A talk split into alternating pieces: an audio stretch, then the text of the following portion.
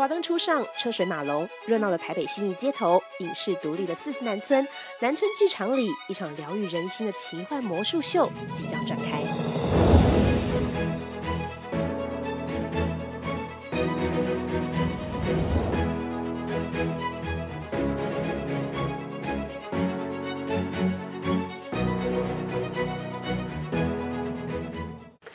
欢迎博翰。金怡姐好，Hello，我想问一下哦，先用先请你简单帮我用一句话来形容你跟魔术的关系。我认为魔术就是想象，然后呢，我们可以透过想象来去实现一件事情。那魔术对你来讲是那种很很爱、很 很纠葛的那种情绪吗？会有这种情绪出现吗？就是我从小就一直对魔术很有兴趣，然后呃，我只要醒着，我就会一直想魔术，所以我觉得他应该就是跟我一个共存的一个，就黄渤汉等于魔术这句，这这样子，那你怎么考上台大的？就没有在念魔术的时候，可能在念书这样。哦，是这样。那玩魔术多还是练念书多？呃，现在的话已经是玩魔术比较多了。对，现现在当然了哈。现在的当当时小时候，当时小时候就是呃，练魔术练到一半去念书，这样，可练魔术还是多一点点。对对，因为魔术比较好玩嘛。对，哦魔术很放松。很放松，所以魔术对你来讲是一种休闲娱乐，在求学阶段。我觉得它就是一件会让我很专注的事情，因为我觉得我小时候其实是呃有时候很懒散，就是比如说呃我很容易累啊，或是很容易想要睡觉，就是比如说念书的时候有时候，可是只要当我在练魔术的时候，我就会突然就是哎、能量满满这样子，然后我就可以一直练魔术，然后一直发明新的魔术道具，然后不吃不喝不睡，小时候就这样就，从小到现在都是这样子，所以我就觉得这件事情对我来说还还蛮有趣的，因为我很少做一件事情会这么认真。那也是因为这样的专注力，让家人后来不会，就是会一直支持你做这件事情吗？呃，一开始我爸比较不支持我，因为他觉得魔术其实当一个兴趣就好了。嗯，那当工程师的职业还是比较稳定一点。对啊，能能养活自己吗？当魔术师？一开始其实还蛮困难的，对，因为其实，在台湾的魔术师，我我自己算一算，大概不到五十个，所以其实就产业来说，这是一个非常非常迷你的市场。对，那所以一开始要生存很不容易，因为要说服观众，哎，你想要来看魔术表演，或者是要请一个魔术师去演出，是一件很难的事情，甚至他们脑袋从来没有出现过魔术这两个字。不是他们的选项。对他不会想到，所以你要把这个意念植入他们心里是一件很难的事情，要花很多很多的心力。是，嗯，那这是真的想当魔术师，把它当职业之后遇到的困难嘛？对不对？嗯是那当你提出这个概念的时候，尤其你已经你知道最高学府台大、嗯自由神将的那个是那个身份压在身上的时候，你跟家人提出这样的一个想法，第一时间你刚刚说爸爸其实是反对，他比较反对一点。对，但是嗯从小到大的那个过程当中，有没有曾经因为反对，或是说叫你不要再玩魔术，不要碰魔术，或是什么之类的这样？呃，其实我觉得我爸妈算是蛮开明的，他们其实不会阻止我去学习任何东西，他也觉得学魔术是是好的，因为至少你专注了。对。可是他就觉得把它当成工作是是是不算个不算个正常的工作，因为我没有上下班时间，没有上班的地方，你可能没有同事，我就在家里上班，然后起床以后就坐到我的桌子上就开始工作。对他来说，这他无法想象这个工作的形态是什么。对，那呃，我其实花了很多时间去说服他，哎，其实当魔术师是很有趣，是是是有前景的。怎么怎么说服？呃，那时候很久以前，我七八年前刚开始去魔术城堡，就在美国，然后他是在洛杉矶。那次去魔术城堡以后回来台湾，哎，又获得了很多媒体的反响，然后很热烈，这样有上了一些电视节目。是啊，全台湾最年轻的魔术师，哎，当时你才几岁？二十四岁，嗯。然后那时候就是有亲朋好友看到，哎，我去了魔术城堡这个新闻，然后跟我爸妈说，哎，你儿子很厉害很酷，所以我爸妈就想说，好吧，就让你试试看，嗯，看他们可不可以当个魔术师，然后可不可以好好的活下来这样子。我觉得他们其实默默都在支持我了，前面爸妈挺了嘛，你也说服他们了，对，然后也还好，没有什么家庭革命了哈。嗯嗯对。那到社会上真的出社会要靠自己喽，真的要靠魔术来谋生的时候，没有那么简单。对，对，挫折感那时候。因为其实我觉得，其实练魔术很简单，而且练魔术是我很我我很在很很擅长的事情。可是今天要用魔术去接案子的时候，就是变成它是很困难，它有一个大鸿沟。因为魔术它不是一个必要的东西，它不像是呃吃东西啊，或者是呃很必要的，它就是个娱乐。所以娱乐本来就是在最后一位。那魔术也不是一个大众的呃市场会需要，因为大部分都是音乐跟舞蹈啊这会为主。然后我就要一直去想办法去推案子，比方说我可能会到处寄信，就哎推荐自己去去什么饭店啊，继续那活动公司啊，问他们说哎需不需要魔术表演，然后每天这样子记。那你就会遇到很多呃反应回来，就说：“哎呦，不好意思，没有哦。”然后不好意思，我们现在不需要哦，未来有机会合作。当你一开始可能记个一两个月还好，但过了一两年还是这样子的时候，你就觉得很痛苦，然后就觉得说：“哎，为什么我要当魔术师？为什么我要做这么痛苦的事情？”然后一直被拒绝。对。那那时候我就一直想说：“好，我我必须要打起精神来，因为毕竟当魔术师这件事情是我自己决定的，嗯，我必须要负起责任，我必须要想办法自己去行销。所以那时候我就。只要尽可能能够曝光的地方，我就想办法去曝光，然后能够呃让我自己练习的机会，我就去练习。嗯，以前甚至连免费的表演我都去，就是为了要让自己有上台的机会。补习班都会有电访，我就打电话去那个活动公司，就说：“哎，你好，我是那个台湾的魔术冠军，哦，我很厉害哦，那你们需不需要演出？这样子，我就一通一通打到公司，然后都会被拒绝。他说：“哎，不好意思，我们活动部的人现在很忙，不好意思，那你留个电话，然后就就再也没有回应。”就是一直这样子。对，然后其实我也本身也知道这件事情本来的效率就很低，可是我就还是必须用这种，觉得我得去做这件事。我不推广我自己，我就不会有案子。哎，但是你要一直一直夸自己呢。小时候你会是那种一直夸自己的人，要要要要，哎，夸自己不是一件容易的事，好吗？真的，我们其实没有很会夸自己。对啊，你要推荐自己，要毛遂自荐这件事情。对，其实很不容易，因为你要自己整理自己的履历，然后把自己讲的好像还蛮不错的。其实你也真的蛮不错的啦，只是只是要被人家看见。对，然后其实去魔术城堡这件事情，就是因为我那时候决定要去把我的履历丢到魔术城堡，然后丢到美国，我想说啊，台湾都失败了，那丢丢看美国。然后我就把我的那个在别康小的影片，把它编辑一下，然后就寄到美国，说，哎，我是台湾的黄博汉，我想要去魔术城堡表演，可不可以让我有个机会去那边？哎，他很快就答应我了，然后我就去了魔术城堡，然后去表演，然后后来就获得很好的反馈。后来我去了一个电视节目，叫《法国世界超级夜总会》，嗯，这也是我从高中一年级就看的电视节目。我也用了同样的方法，把我的影片寄到法国世界超级夜总会，然后他们也很喜欢，然后我就上，我就去了。嗯，所以我还是认为这件事情，呃，推销自己是很有用的。对，所以那时候接到，就是你这样推销之后，然后接到他的 feedback。超开心的，可以再回想到那个时候的那个感觉吗？就是我那个法国世界超级夜总会是一个播十九年的电视节目，从一九九九年就开播，播到二零一九，所以它是在法国非常非常有名的节目。我高一的时候就会看到我的偶像丰村健二在那边表演，然后在那边变魔术，我就觉得很酷啊，这样子，我就想说一直想要去，然后我寄过去他。等到我知道我有机会去的时候，那时候你几岁？那时候是二零一六年，二十六岁。二十六岁，对。然后我一去到那个地方，当下到法国那个摄影棚，然后我记得那个那个摄影棚黑黑的时候，看起来像那个废弃的仓库，就就哎，很黑，这跟我想象的不一样。然后当他突然灯打开的时候，就哇，那上面有很多很多很漂亮的灯光，还有很多的镜子反射，然后还有很多星点啊。然后整个舞台就亮起来，就看就跟我想象中的一模一样。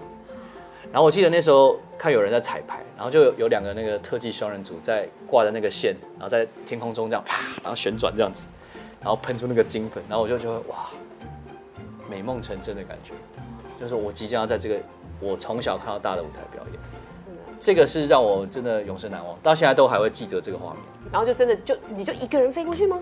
对，我就就自己过去。那我女朋友有有有陪我去。哦，对，还好有人陪你哦。对啊，那次就是真的很很开心。嗯，就是我觉得这是我人生当中最美妙的一刻，应该是第一名。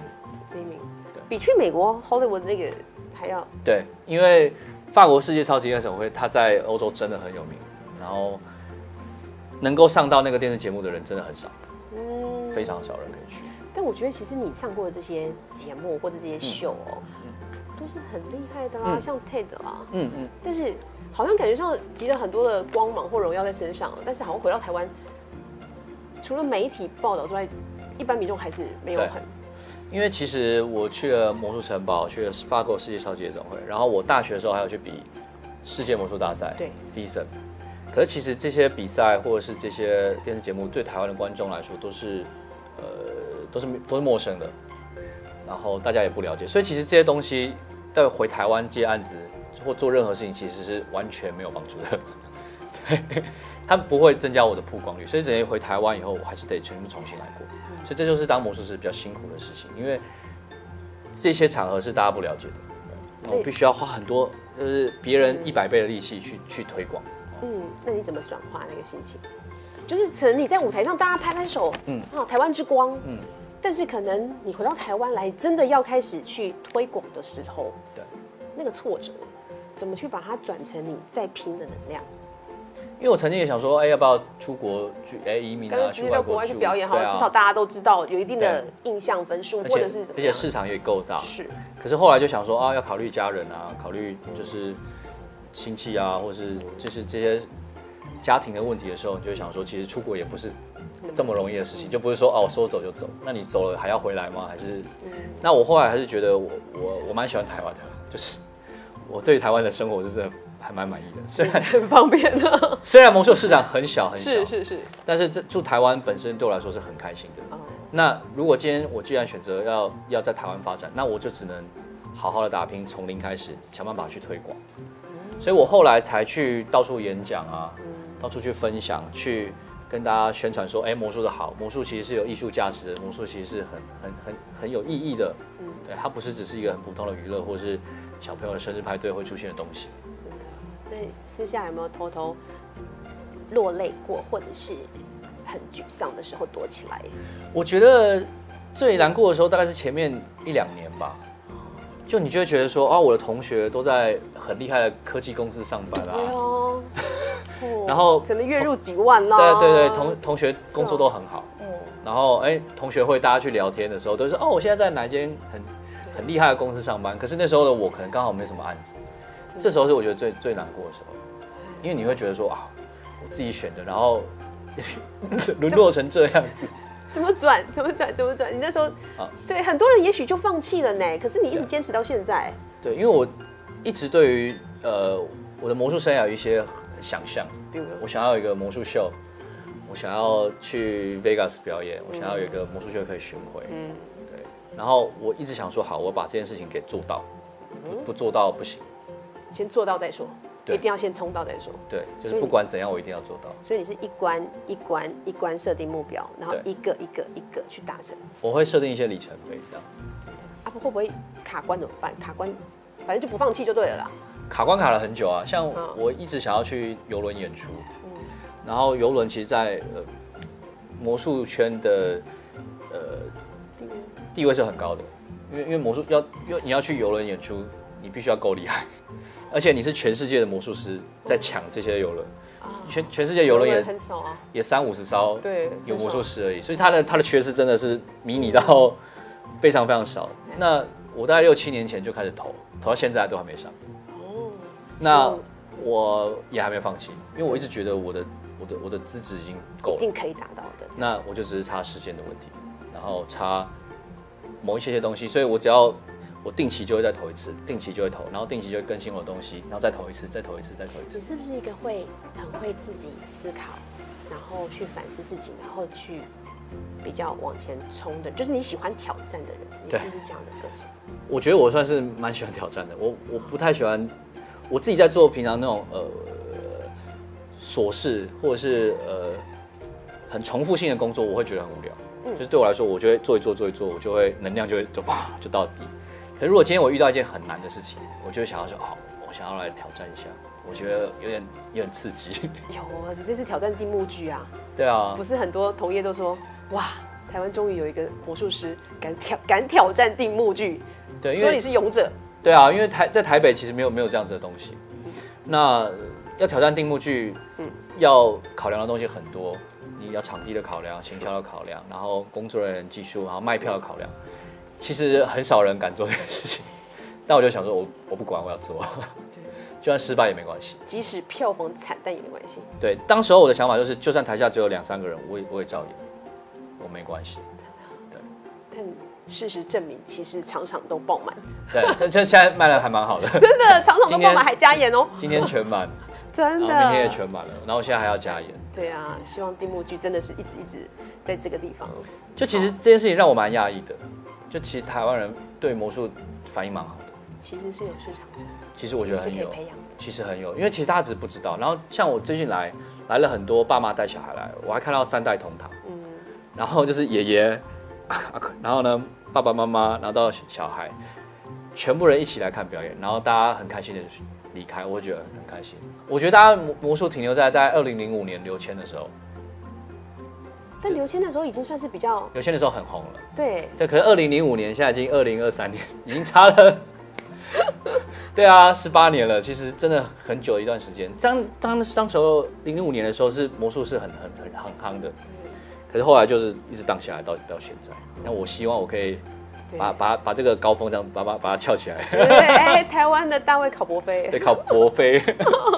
对啊，所以但是现在好，即便到现在有有慢慢的，你有感受到一点那个能量出有来了哈，完全但是有感受到。但是还是有一些人，一大票人，好了，百分之嗯八九十的嗯人，也许还停留在魔术就是一个可能你要穿小丑装啊，对，好，对。可能在在某个某个场合里面的一个小小配角，或者是小朋友的 party 里面的嗯生日 party 里面的一个小小的娱乐节目，这样是很小众的东西。嗯，你还会遇到像这样的印象吗？还有其实到现在都还是一直都会有。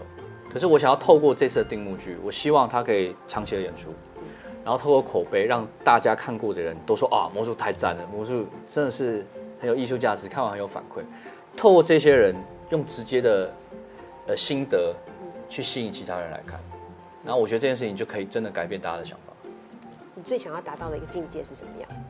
目前来讲，我希望可以用这个定目剧，然后呢，就是一直演个十年二十年，然后就让大家来看我的秀，然后甚至是国外的人来台湾，就是要来看我的演出。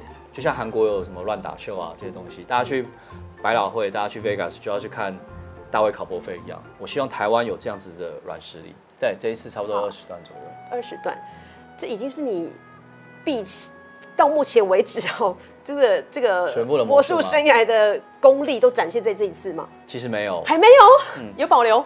因为我们今天有九十分钟，这次演出九十分钟对嘛，我们大概要两百分钟的东西砍成九十分钟，所以你需要两百多分钟的东西，然后呢跟制作人讨论，然后呢浓缩成九十，所以其实我还有很多东西可以演，嗯，然后未来会把慢慢把它试出这样子。里面最难的是哪一个？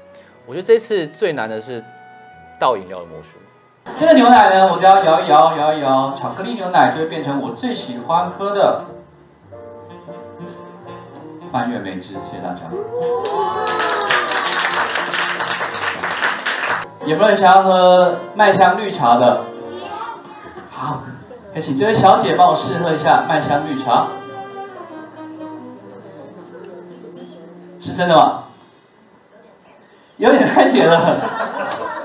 大概三四年前吧，我就做了一次，然后做了两三个月后，就做做做，哦，不行，放弃，不行，是因为中间一直会有会一直很多卡关，有很多的技术点，不够顺畅，这样吗？还是呃，是完全做不到，是在我当当时候的能力是没办法做到的。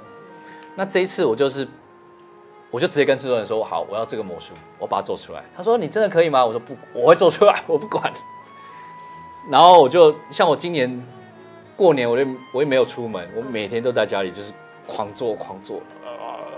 我过年的初人家初一都是什么去回回娘家啊什么没有啊，我初一到初九每天都在家里在那边做道具。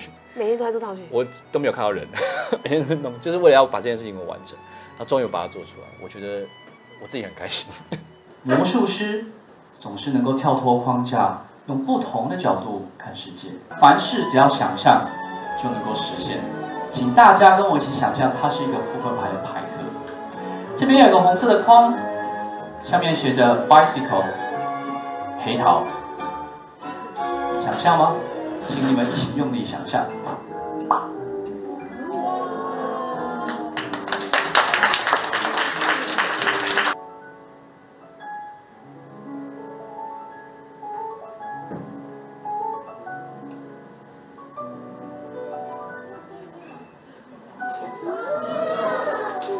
欢快乐，谢谢大家。对，很厉害，因为很多的观众看完以后都会跟我一样觉得很厉害，从头到尾就是哇，怎么做到的？哎，而且而且，金姐，你有没有发现，就是在网络上面看到的魔术，哦大家其实现在 YouTube 或 Instagram 或是 TikTok 看到很多魔术表演，大家都已经被就觉得哦，魔术就这样，嗯啊，魔术就是这样子，然后哦，他把东西变出来，哦，这是动画，这是剪接。可是其实你今天真的踏进一个剧场，有观众，然后有魔术师跟观众的互动，然后这样子的感受其实是很很不一样的，然后是很放松、很欢乐，而且很有意义的。对就是我觉得更很有趣的方式。对，更 touch 到内心里头，因为跟你从镜头上看到是不一样的。对，而且你会知道这个东西是真实的，哦，观众是真实的，东西是真实的，可以闻可以喝，你摸得到，然后哎，而且你就觉得哎，又想不到怎么办。就其实这件事情很很有趣。而且没有暗装哦。对，没有我保证没有暗装。对啊，所以这个是最难的。那还有一个我觉得很 surprise，嗯嗯，你真的能读心吗？是通灵呗，呃，这个到底是读心术怎么练出来的？这个扑克牌就射到了这个黑色的气球里面，你相信吗？我们来听一看，里面有一张卡片，而这张卡片就会是您选的莲花石吗？谢谢大家。我觉得是真是假，能不能读心不重要。我觉得魔术秀就像是一个电影，大家进去电影，你就是要去进入到一个情境里面，然后进去情情境以后，去享受一个故事。你现在用用那个意念在催眠我吗？所以我等一下在写什么，你要写出，你就要猜出来了，是这样吗？对，啊，所以真的是有有心电感应的吗？可能是真的，也可能是假的。好，你就自己来剧场里面去找答案好了，直接找博翰要答案 来看秀这样哈。嗯，这个其实花了很多过程去去去研发。所以其实每一段魔术都是你的精华，对，都是我的，是真的呃练了十多年，快二十年没有了，十多年了，就是汗水跟泪水泪水，对所做出来的东西。真的真的好。那还有一个，我再问一个那个、那个环，嗯，你说那奥迪啊，然后或者是像像连环对连环这个，这个也很难吧？这个连环啊，它其实很有趣哦。我其实很很故意放这个魔术。啊哈，这个魔术大概真的有差不多五百一千年的历史。嗯大家小时候有没有玩过那什么连环啊？那种有啊益智游戏？你怎么把它解开啊？对对对什么的那解永远解不开。所以这个这个这个这个连环的魔术，以前叫中国式连环，就是在以前的时候，就很久以前就被发早以。前的祖先的年代对，就有。然后呃，我记得那时候我们一开始魔术社都有学，嗯就要把那个环串在一起，就咔咔。那我们那时候用那么那么小的环，然后就给咔咔咔咔咔咔咔这样子，然后咔咔咔，然后打不开。那时候我们就想说，好，一开始都玩这样子，然后后来我想说，好，我要变厉害一点，我想要把环放大一点，然后后来变这么大，然后后来再大一点，然后后来再到越来越大，到这么大。那当然，它的我的手法就更难了，因为它的道具更大了嘛。它，有重量或是什么？它重量很大，而且我要把它立起来就砰，就就是更更难的。然后以前只有四个环，我现在用到的是十一个环，而且我的最厉害的进展是，我的每一个环都可以给观众检查。嗯哼，嗯，然后你会检查说，哎，这个没有焊接哦，哎，对，真的，我会确认没有。有这个东西没有动，因为大家都觉得那个环有动嘛，我就给你检查，然后检查完以后也可以把它给串起来。嗯这是我觉得就是在这个魔术里面，我从高中一年级到现在学十七年以后最大的进展。对，所以其实一个魔术它不是说哦，我今天排出来了，哎，它就长这样，它其实是有，它是可以一直演进的，它是演进演化的，搞不好我到呃四十岁的时候，我又可以排出另外一套铁环的魔术。但也还是铁环的魔术，就是基本是一样，对但它可以进化。对，然后我会去搜寻很多的魔术的历史的书籍，然后从里面去找到一些我觉得很棒的 idea。嗯，像过程当中，我们不是有一个剪纸，嗯然后就是剪成那个船舵的样子，然后变成哎一个人。嗯这是我在一个很很古老的魔术书籍找到的。哦对，然后我就觉得，哎、其实它不是个魔术，它就是个剪纸。对我来说，它很有意义。然后我就想要把它放到我的表演里面，然后帮他说一个故事。对，很多人都会认为命运无法捉摸，命运很纠结。其实改变命运的方法就是转念，梦想、目标、价值，让我们一天比一天更快乐，一天比一天更进步。这个就是所谓的人生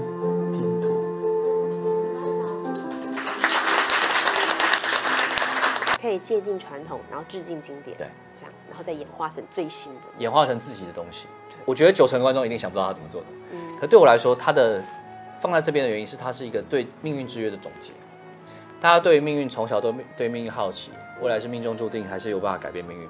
到最后了解到命运其实是可能没办法改变的，我们要学会与命运相处，这样子。嗯然后我们借由排列组合去调整自己的人生。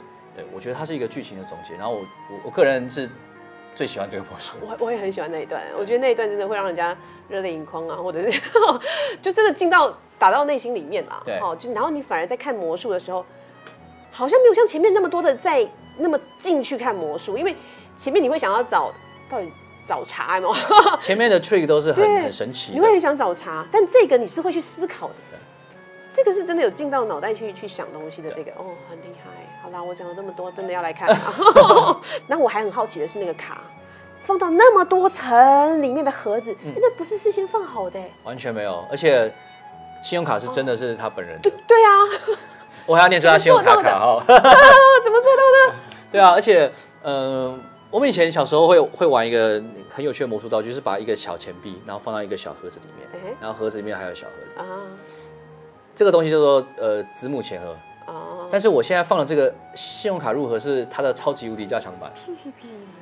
我们是外面一个超大礼物盒，外面有包一个，嗯，没不要剧透，不要剧透，做是真的就是了是真的。是真的，完全没有安装，那么短的时间之内怎么把它塞进去的啊？而且外面包了二十公尺的缎带。而且是好几层呢，真的哇！好了好了，呃 太佩服你了。好，最后问一个问题，嗯这一路走来啊，你有是没有最感想要感谢的人？最想要谢谢他的这一位人是老老女朋友？我女朋友吧，感觉应该要就是，因为她真的蛮辛苦的。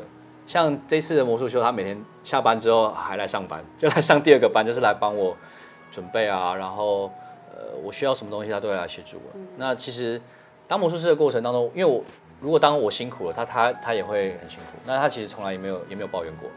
他就从以前学生时代就一直陪你到现在。对，我们已经在一起十一年了。哇，对，那呃，我很长的时间就是在都在做魔术道具啊，然后都没有空陪他出去玩，然后甚至有时候在吵架的时候，我还在做魔术道具。那 对，有一次他就就生气这样子，因为我们在讲电话，我还在我在那边切切纸，要是我一定不行。